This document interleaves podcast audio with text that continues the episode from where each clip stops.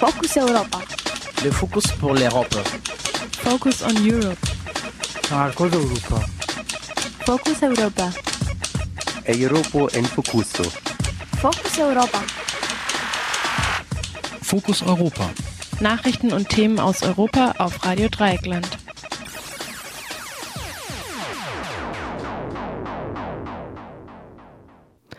Hallo und herzlich willkommen zu Fokus Europa, dem Europamagazin von Radio Dreieckland in Freiburg. Heute am 20. Juni 2013 mit der Maike im Studio, verantwortlich für die Sendung. Wie gewohnt gibt es heute zwei Beiträge auf die Ohren. PRISM, NSA und Überwachung, Demokratien zwischen Bürgerrechten und Sicherheitsillusionen. Kollege Sönke interviewte André Meister, Redakteur von netzpolitik.org. Und Heimatschutz dank Bundeswehr. Nach und nach verwischen die Grenzen zwischen militärischem und zivilem Einsatz auf europäischer Ebene sowie zwischen Armee und Polizei. Ein Beitrag von Kollege Konrad. Für die Musik ist heute Sergei Kovtschik verantwortlich aus Russland. Das Ganze ist natürlich GEMA-frei, wie immer via jamendo.com. Wir beginnen wie immer mit den Fokus Europa Nachrichten vom 20. Juni 2013. Nachrichten aus Europa auf Radio Dreieckland. Amnesty International kritisiert, dass Europa die Chance für einen gemeinsamen Flüchtlingsschutz vergibt. Anlässlich des heutigen Weltflüchtlingstags sagte Amnesty in einer Pressemeldung, in Europa wird gerne vergessen, dass 80 Prozent der Flüchtlinge von Entwicklungsländern aufgenommen werden. Die sogenannten Industrieländer nehmen nur einen Bruchteil der Geflüchteten auf. Amnesty fordert mehr Aufnahmeplätze für besonders hilfsbedürftige Flüchtlinge, beispielsweise im Rahmen des Resettlement-Programmes der UNO. Amnesty bemängelt auch das vergangene Woche vom Europaparlament beschlossene gemeinsame europäische Asylsystem. Gegenüber Radio Dreieckland sagte Franziska Wilmer, Asylexpertin von Amnesty International, bei dem gerade verabschiedeten europäischen Asylpaket äh, standen die nationalen Interessen leider wieder mal im Vordergrund und Amnesty kritisiert, dass zu viele Ausnahmeregelungen einen hohen Schutzstandard für Asylsuchende untergraben. Denn auch in Zukunft wird es einen riesen Unterschied machen, ob jemand in Ungarn, Deutschland oder Italien seinen Asylantrag stellt. Außerdem besteht ja wegen der neuen Richtlinien zu befürchten, dass Asylsuchende noch häufiger inhaftiert werden. Deutschland muss deshalb, und das fordert Amnesty International schon seit Jahren, endlich solidarischer beim europäischen Flüchtlingsschutz agieren. Der Innenausschuss des Europaparlaments stimmte gestern über die Lage der Grundrechte in Ungarn ab. Der vorgelegte Bericht erörterte zuvor, ob die Änderungen der Mediengesetze und der Verfassung mit EU-Recht im Einklang stehen. Darin warnte der portugiesische Berichterstatter Rui Tavares von den Grünen vor einem ernsthaften Verstoß gegen europäische Werte wie Demokratie und Rechtsstaatlichkeit, sollten die Verfassungsänderungen in Ungarn nicht korrigiert werden.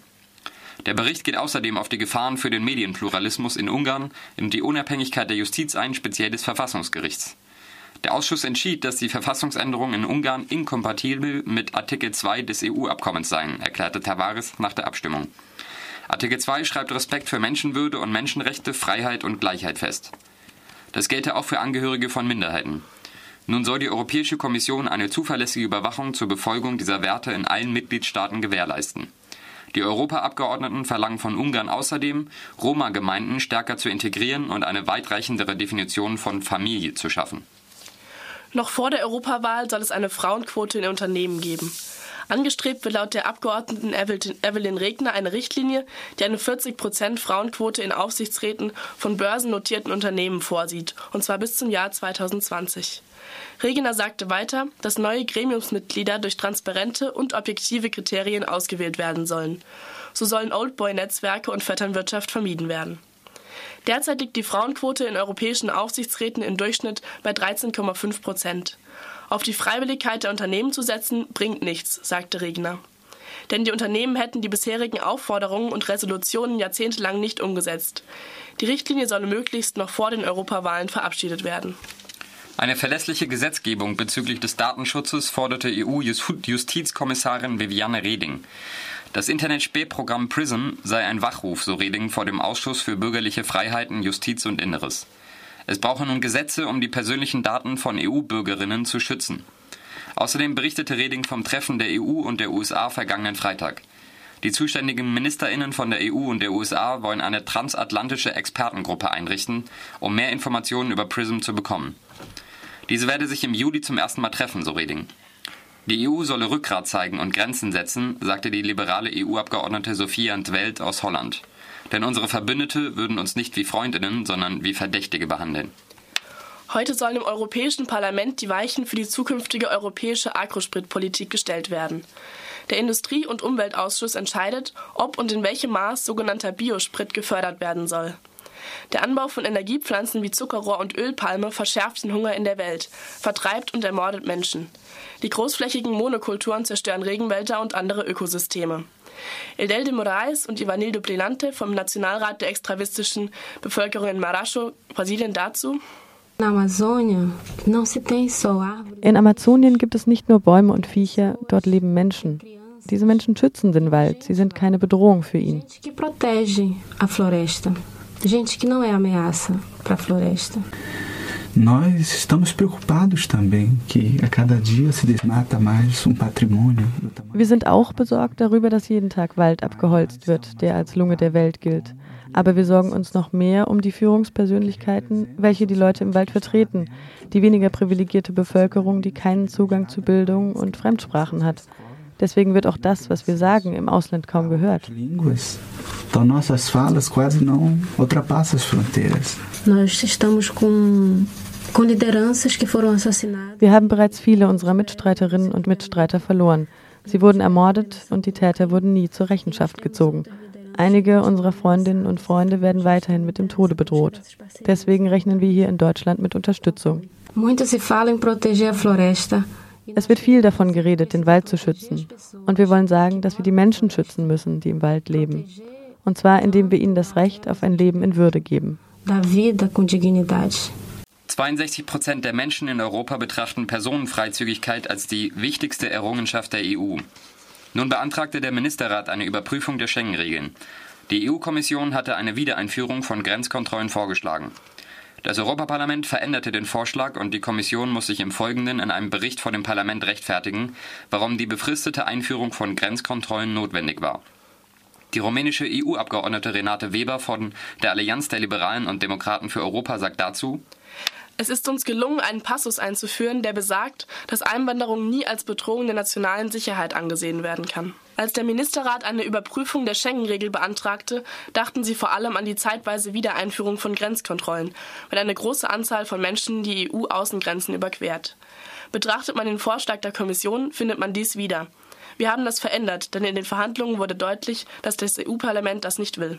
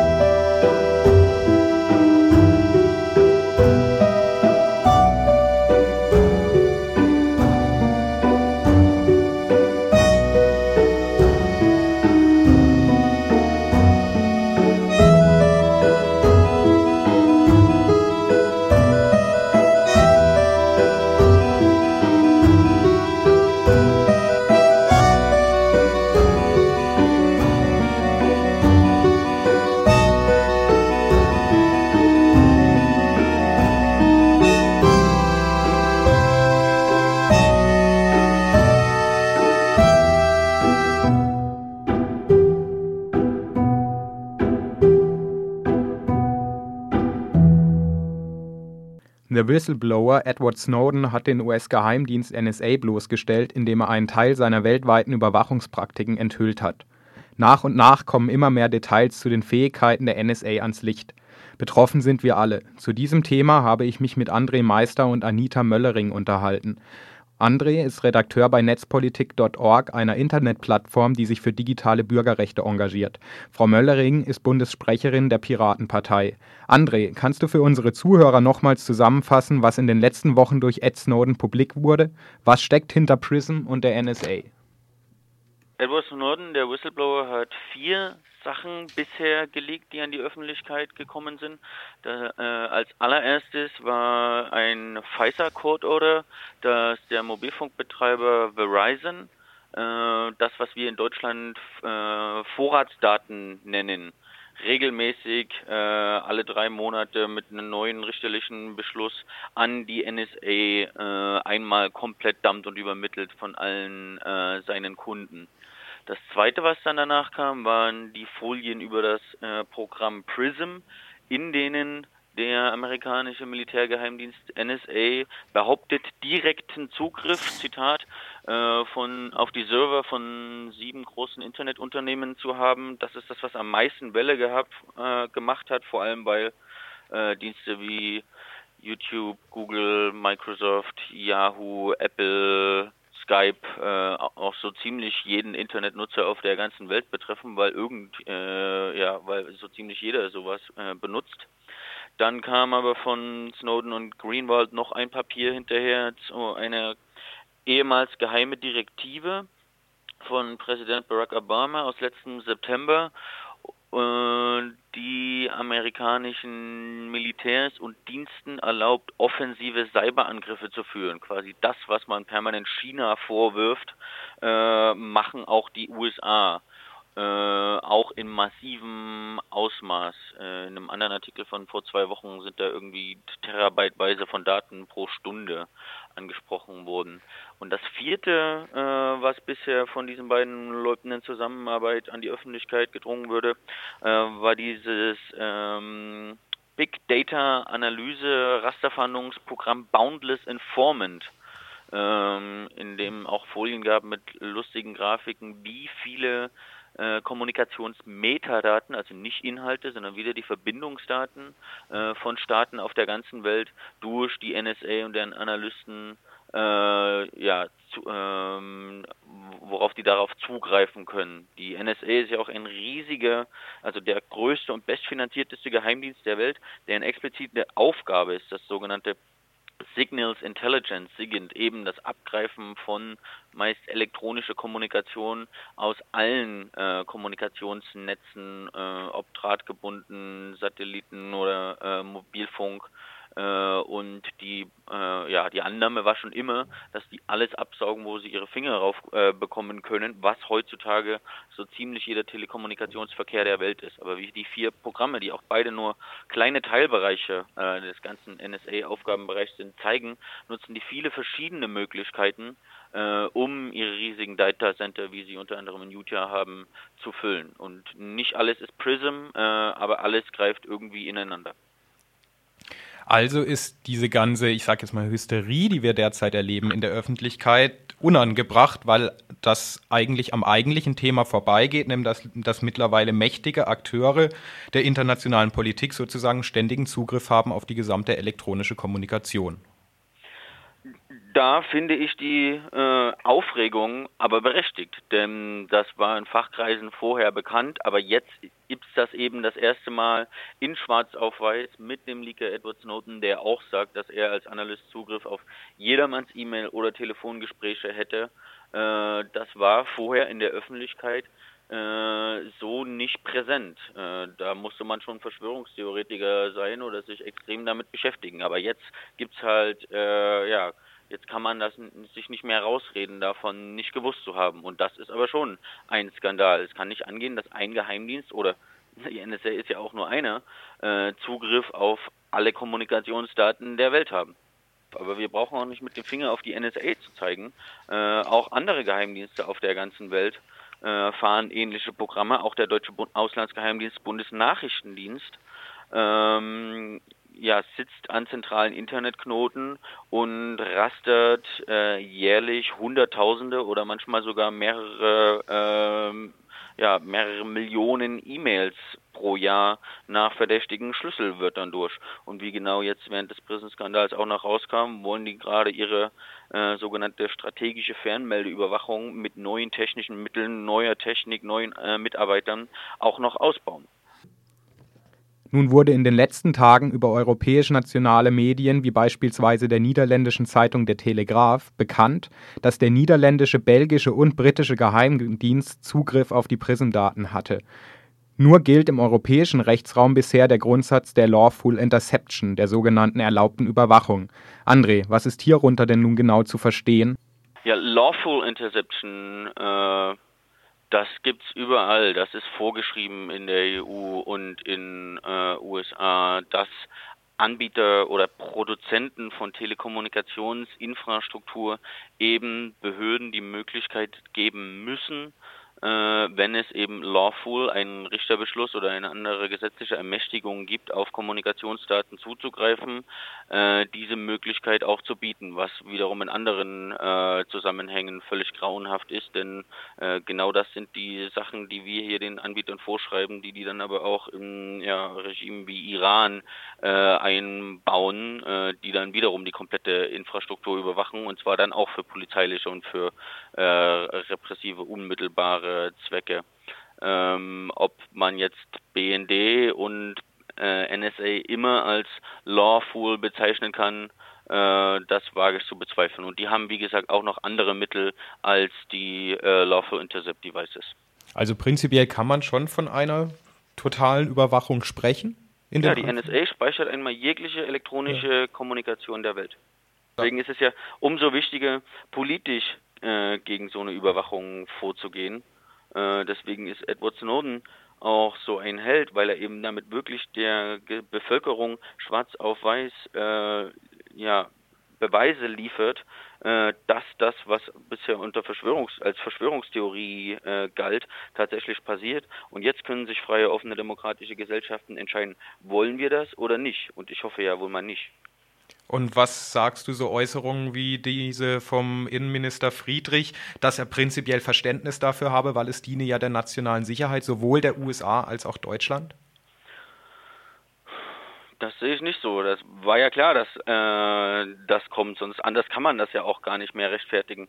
Aber mal ganz ehrlich, äh, Obama hat gesagt, es gibt keine hundertprozentige Sicherheit und kein hundertprozent Datenschutz. Es gibt keine hundertprozentige Sicherheit. In keinem Überwachungs- oder Unterdrückungsregime der Welt gibt es irgendwo eine hundertprozentige Sicherheit. Und die Frage ist, ob wir wirklich äh, unsere komplette Kommunikationsprivatsphäre dafür aufgeben wollen, äh, um ein kleines bisschen mehr an gefühlter Sicherheit zu haben. Ed Snowden hat auch gesagt, dass äh, viel mehr Leute in der Badewanne oder bei Verkehrsunfällen sterben als durch terroristische Angriffe. Und ich finde diese ähm, die Komplettüberwachung der internationalen Telekommunikation für ein Unmengen von Geld von demokratisch nicht kontrollierbaren, intransparenten Geheimdiensten äh, ist es nicht wert, um ein minimales äh, Mehr an gefühlter Sicherheit zu bekriegen. Du hast es ja sehr schön gesagt, dass es wirklich ein politisches Problem vor allem darstellt. Was wären denn Möglichkeiten aus deiner Sicht dagegen vorzugehen? Effiziente Kontrollmechanismen oder gar eine Abschaffung des Verfassungsschutzes oder der Geheimdienste? Ja, Möglichkeiten sind unterteilt in was geht theoretisch und was geht praktisch. Äh, wir haben eine schwarz-gelbe Regierung. und also das erste ist natürlich erstmal das Schaffen von Transparenz. Was passiert wirklich? Die Geheimdienste, ähm, Nachrichtendienste operieren im Geheimen und scheuen Transparenz wie der Teufel das Weihwasser.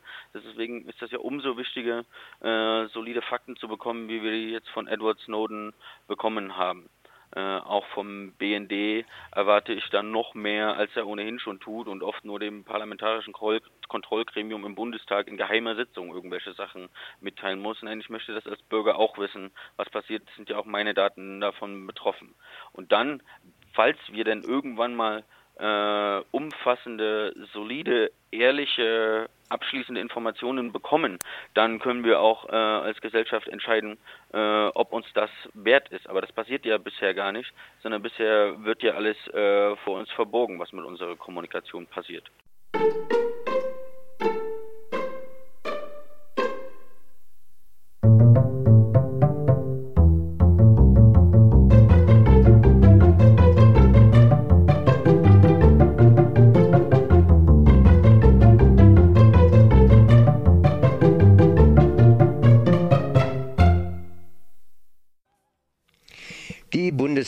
Dein Freund und Helfer.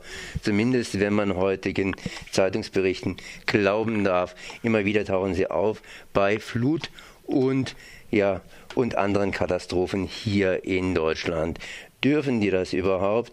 Ich bin jetzt verbunden mit Martin Kirsch von der IMI in Tübingen. Äh, guten Tag. Hallo. Die Bundeswehr, Einsatz im Innern, das ist ganz einfach ein Problem. Dürfen die das überhaupt hier im Innern eingesetzt werden? Also grundsätzlich äh, besteht die rechtliche Grundlage auf verschiedenen Ebenen. Äh, zum Beispiel bei der Katastrophenhilfe äh, aber auch für den inneren Notstand beispielsweise, der seit 68 irgendwie gesetzlich verankert ist. Die Frage ist immer nur, wie diese Grundgesetzartikel, die das an bestimmten Stellen erlauben, dann ausgelegt werden. Und da findet in den letzten Jahren eine massive Ausweitung der Auslegung dieser Grundgesetzartikel statt. Das heißt, ein schleichender Wechsel. Wie schleichend ist dieser Wechsel und seit wann findet dieser Wechsel statt? Ähm, naja, Präzedenzfälle werden immer wieder geschaffen. Das hat eigentlich schon äh, 62 mit der Flut in Hamburg angefangen. Jetzt konkret in den Bundeswehrstrukturen, die sich äh, auf die zivil, sogenannte zivil-militärische Zusammenarbeit vorbereiten, hat seit 2007 massiver Wechsel stattgefunden, der jetzt Anfang 2013 nochmal intensiviert wurde, dass ein komplett neues sogenanntes territoriales Netz der Bundeswehr äh, aufgebaut wurde, wo von der Bundesebene bis in die Kreise und kreisfreien Städte Verbindungsleute der Bundeswehr mit lokalen Behörden wie der Polizei, aber auch THW, Feuerwehr, Rettungskräften Kontakt halten und diese Einsätze sozusagen im Vorhinein schon vorbereiten und die Kontakte knüpfen. Und äh, weiter gibt es seit äh, Mitte letzten Jahres, hat es angefangen mit einer neuen Entwicklung, sogenannte RSU-Kompanien, regionale Sicherungs- und Unterstützungskompanien. Die bestehen aus jeweils 100, äh, um die 100 Reservisten ähm, und sollen für den Bereich Heimatschutz, heißt das von der Bundeswehr aus, eingesetzt werden. Also für Wach- und Sicherungsaufgaben, für Kasernen, aber auch kritische Infrastruktur und eben für Katastrophenschutzeinsätze der Bundeswehr. Heimatschutz, das klingt schon recht militärisch. Was steckt denn dann ganz konkret dahinter? Ich meine, wenn man hingeht und hier Flutopfern hilft, dann klingt es erstmal ganz, ganz positiv, ist aber auch der Einstieg zur Zusammenarbeit irgendwie zwischen hier, wie du es schon ausgedrückt hast, Polizei und halt eben Hilfskräften. Ließe sich das nicht irgendwie anders klären? Äh, naja, von der Bundeswehr gibt es ein äh, ganz konkretes Interesse, äh, sich als ähm, Institution in gutes Licht zu rücken und äh, entsprechend als Helfer aufzutreten und äh, von diversen Innenministern auf Bundes- und Länderebene, aber auch von verschiedensten Institutionen gibt es die durchaus politisch gefärbte Einschätzung, dass es ohne die Bundeswehr nicht gehen würde. Und äh, dementsprechend wird natürlich aber auch, weil diese Kapazitäten der Bundeswehr zur Verfügung stehen, äh, eine entsprechende Ausfinanzierung der zivilen Katastrophenschutzorgane äh, nicht weitergeführt, weil ja die Bundeswehr sozusagen im Ernstfall immer noch parat steht. Die Bundeswehr ist also sozusagen Ersatz für die zivilen, die man nicht ausbaut. Naja, die Bundeswehr bereitet sich sozusagen auf diversen Ebenen äh, für Ausnahmesituationen des Staates vor. Und äh, das kann dann halt eben eine kriegerische Auseinandersetzung irgendwo auch im Ausland sein, aber zum Beispiel auch eben eine Flutkatastrophe, wo der Staat mit seinen Strukturen an die Grenzen kommt und dann rückt sozusagen an einem bestimmten Punkt die Armee ein, um die Situation zu klären, weil sie eben entsprechende äh, Großstrukturen haben. Sie stellen es immer dar, dass sie äh, besonders schnell in besonders gut arbeitenden Strukturen abrufbar sind. Und äh, mit der Bundeswehr kommt ja aber natürlich auch gleich ein ganz äh, neues Bild da rein, weil das sind ja keine äh, Feuerwehrleute oder irgendwas, sondern es sind Leute, die für die Durchsetzung von politischen Zielen mit Waffengewalt ausgebildet sind. Jetzt äh, haben wir es vor kurzem erlebt, es wurde demonstriert in der Türkei und der Ministerpräsident hat hier gedroht, Militär im Innern einzusetzen. Das ist ja auch eine Aufgabe, die unter Umständen mal an die Bundeswehr herangetragen werden könnte. Wie weit sind wir denn von solchen Szenarien entfernt? Ja, ich würde das so einschätzen, dass das jetzt nicht gleich morgen oder übermorgen passiert, aber dass genau mit diesen Heimatschutzstrukturen und diesen Verbindungsstrukturen auf die regionalen Ebenen der Bundeswehr sowas äh, im Prinzip, im Abstrakten erstmal vorbereitet wird, dass die Verbindung zu Polizeien, aber auch zu den Rettungskräften, die auch bei solchen Aufstands- oder Ausnahmesituationen immer eine Rolle spielen, schon vorbereitet sind. Und mit der Notstandsgesetzgebung, die es äh, im Grundgesetz gibt, aber auch mit der Tendenz, äh, Präzedenzfälle zu schaffen von Seiten der Bundeswehr äh, und eingesetzt zu werden, ohne dass es eine klare Rechtsgrundlage gibt, wie beispielsweise beim G8-Gipfel in Heiligendamm oder auch an anderen Stellen, ähm, wird das sozusagen gerade vorbereitet. Und diese Drohung steht immer im Raum. Es gibt diese Notstandsgesetzgebung, dass die Bundeswehr im harten Fall sozusagen im Inland gegen die eigenen Bürgerinnen und Bürger eingesetzt werden könnte. Wenn wir jetzt mal auf die EU-Ebene gehen, dort werden ja nach und nach paramilitärische Einheiten geplant, sprich die Verbindung zwischen Armee und Polizei wird gefördert oder ist wie in Italien oder zum Beispiel Spanien bereits gang und gäbe. Wie sieht es denn in diesem Bereich aus?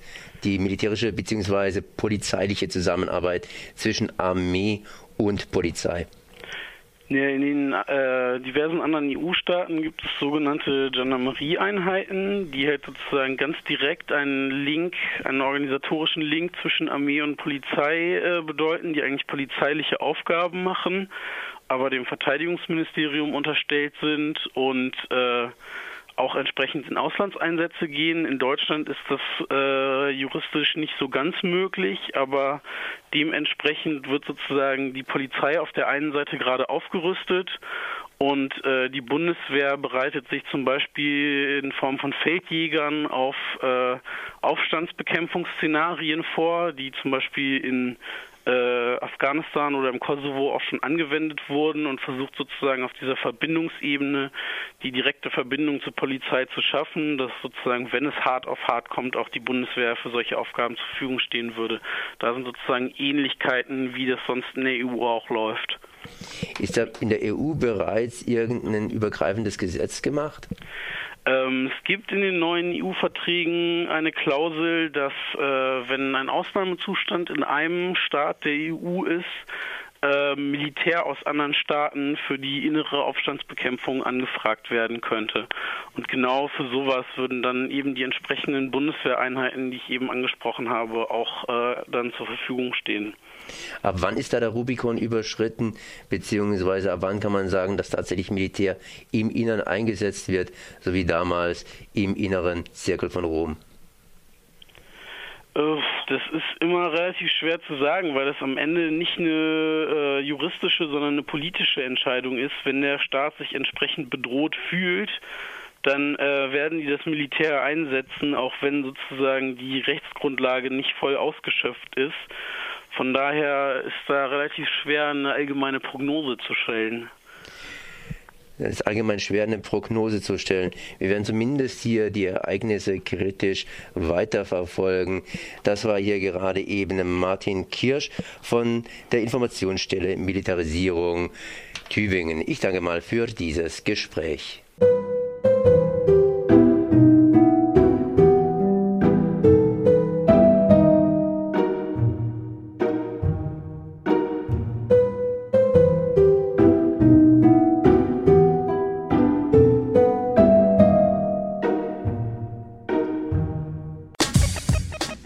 Das war Fokus Europa von Radio Dreieckland. Produziert mit finanzieller Unterstützung des Europäischen Parlaments.